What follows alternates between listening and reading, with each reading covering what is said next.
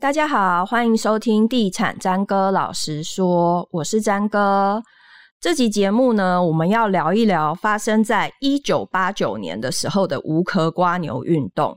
那不晓得现在的年轻人对于这个无壳蜗牛运动还记得多少？但当时呢，有五万人露宿在忠孝东路街头的画面，到现在我每一次看到，都还是会觉得那画面十分震惊。可是无壳蜗牛运动之后，台湾的房价似乎还是一路飙涨，到现在年轻人还是高喊自己买不起房。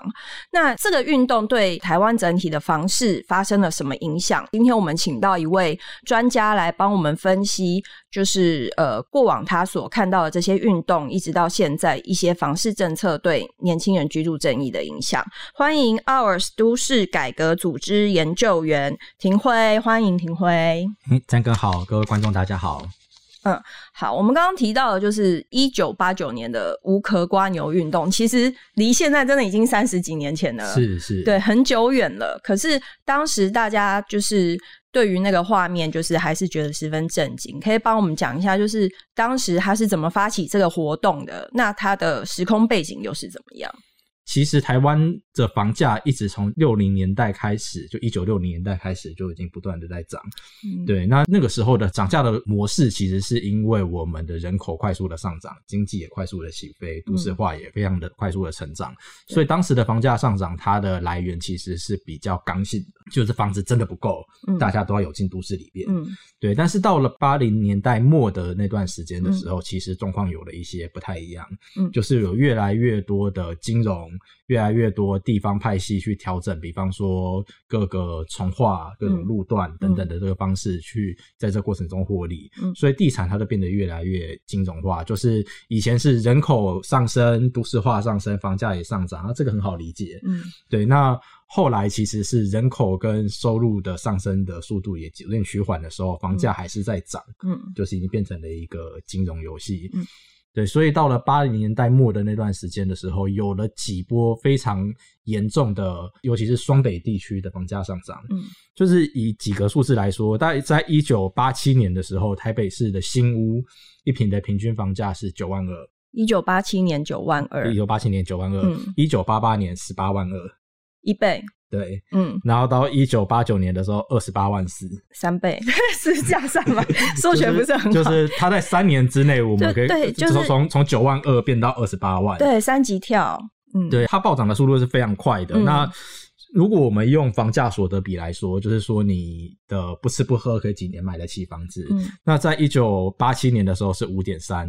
后来到八八年就变成了六点六五，到八九年的时候到八点五八，就是你什么都没做，然后你不吃不喝需要买房子的年份忽然上升了两三年。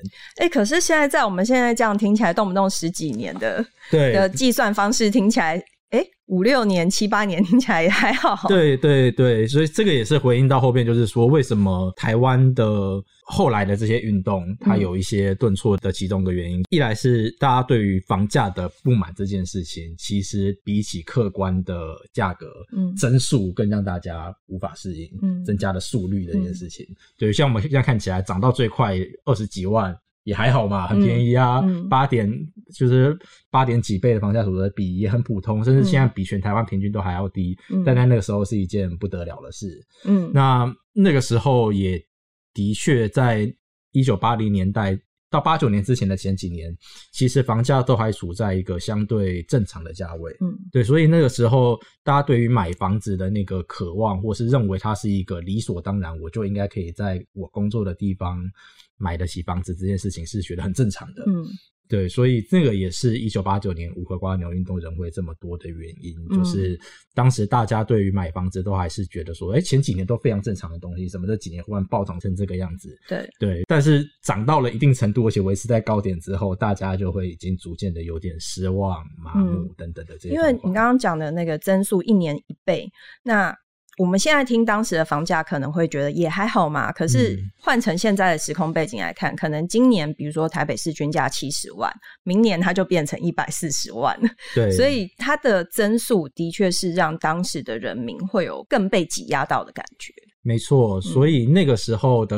他这个这场运动的起因，其实就是一位国小老师，他叫做李信长。嗯，对，那他原本想要把中和这边的一间房子卖掉之后，去换板桥的房子，换大间点。嗯、那时候中和比板桥还要贵。嗯，对。那他那时候是在当小学老师，他想要念硕士，嗯、他有个大女儿要出生了，嗯、他想说我换大间一点，那中间还会有个有个差价，嗯，我就拿那个差价来念书、育儿等等的。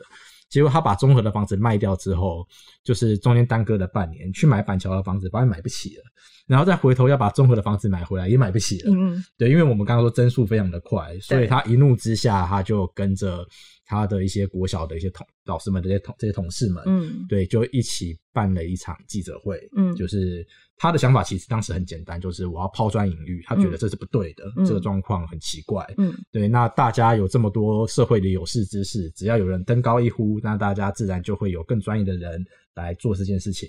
对，而当时台大城乡所的师生们就注意到了这件事，嗯、然后就跟李信长老师这边有了一些联系，后来也成立了就是无助者团结组织，嗯、然后办了就是五个瓜牛运动，嗯、还有后续的一些行动。嗯，那包含我们奥斯跟崔妈妈基金会也都是在那场运动底下催生出来的组织。嗯哼，对，所以其实对于当时的时空背景来说的话，呃，是。很多民众都非常有感的一个议题，嗯，对。那甚至在一九九二年之后，就是因为运动能量已经消散了，嗯，对。但是当时跟很多台面上的社会运动不太一样的是，住宅运动基本上是从一露面开始，就是被蓝绿两边夹杀，嗯，对，因为。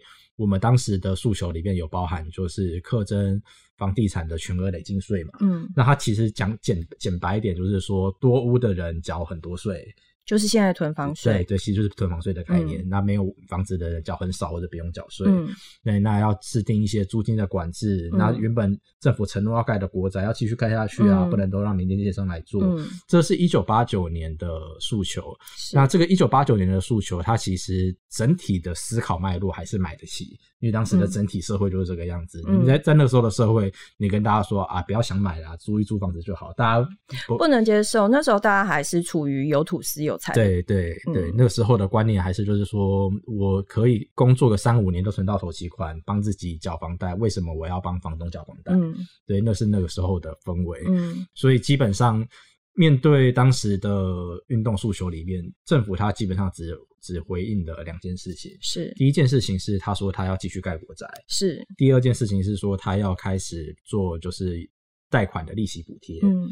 对，那后来继续盖国宅这件事情，在连战担任行政院长之后就不了了之了，嗯、因为以前盖不下去的原因并没有解决嘛，嗯、就是土地啊、效率啊等等这些问题，嗯、那现在更不能解决了。对。对，那贷款利息补贴它延一路延续到了现在，嗯，对，但是它其实也并没有真的对房价产生抑制的效果，反而它是一个某种。补贴后的抬升，嗯，对，就跟大家买摩托车一样嘛，嗯、就是都知道说政府补贴多少，摩托车摩托车就贵多少，嗯，对，原本大家没有贷款利息补贴的时候，嗯、对建商来说，它有一个更强烈的价格天花板，嗯、就是我卖超过这个价格，大家是真的就买不起了，嗯，但是现在政府还帮我 push 大家来买房子，嗯、还给他优惠，用纳税钱的人来补贴，嗯，对，所以就觉得这是。就是当时的运动成果其实是这两个，但是其实都没有回馈到就是我们当时所希望谈的这些事情。所以你们有研究过在呃无壳瓜牛运动之后的，比如说三到五年间，它的房价是有怎么样的变化吗？对，它的房价其实就开始趋缓，甚至有一段时间还有微幅的下降。嗯，但是这件事情后来我们经过研究之后，它跟运动的关系其实并没有很大。嗯，对，包含就是。当时八九年的房价涨得这么的高，其实也有些外资的流入，嗯、以及就是呃我们的公保地解编等等的这些事情。嗯、那后来随着经济的下滑跟就是外资的热钱的流出，嗯、其实房价是有平缓，甚至有一段有一段时间是有微幅的下跌。所以陆续我们你说这个房价它一直在飙涨的结果之下呢，陆续还是再发动了几波有关于居住正义的一些运动。是，比方说大家比较清楚的就是二零一四年的夜宿帝宝，然后二零一九年也有人在发起夜宿中小东路的活动。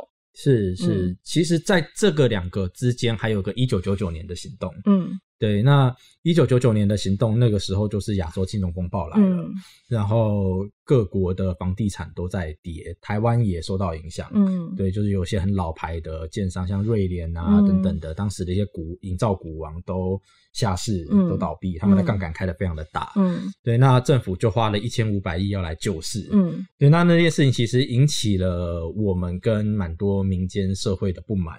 就是说，以前房价在飙涨的时候，跟政府抱怨，政府都说啊，这个都市场机制正常的景气循环。嗯，对啊，结果真的要跌的时候啊，你又要又要又要救市了。对，就已经淘汰掉体质不健全的建商了，你又要来救。对对，我们那时候其实就开始转向，就是说有没有额外新的一些居住选项的可能？嗯，比方说，当房价这样子。要跌了，嗯，对，那对于如果未来买房不一定是稳赚，嗯、如果未来的制度健全，买房不一定是稳赚，它只是一个更符合我们现在看到的居住使用的一个状态的话，那我们是不是可以开始来去检讨租屋相关的制度，把它变得更健全一点？嗯、所以一九九九年那时候，主要就是在谈这些事情。嗯哼嗯哼，所以那时候夜宿地保的诉求是什么？叶树地堡的诉求其实还蛮杂的，嗯，对，因为当时是又更进一步的扩展到把我们的就是发起团体进一步的扩张，嗯。对，所以大家有一个共同的讨厌对象，嗯、就是投资客，嗯，然后共同的认认可的论述就是政府的制度是不健全的，嗯，但是大家要什么非常的分歧，嗯，有些人他想要买得起，嗯，有些人觉得他租的好就可以了，嗯，有些人想要社会住宅，嗯、那还有一些是反破迁的团体，嗯，对，所以那时候的论述诉求里面，除了社会住宅、购屋市场的资讯透明、租屋的保障跟专法以外，也包含当时有提到什么居住人权路线等等等，嗯、这个就比较偏反破迁这边的诉求。嗯、所以当时潮运的五大诉求里边，其实就是融合了这一些相关的团体所需要指向的这个对象，炒作在里面是非常重要的一环。嗯，对，所以二零一四年潮运之后，我们成功推的是那个房地合一税，嗯，就是我们的房产交易。是房地合一计算，而且实价课税，嗯、这其实是一个蛮大的变革。嗯，其实总归从一九八九一直到现在三十几年来，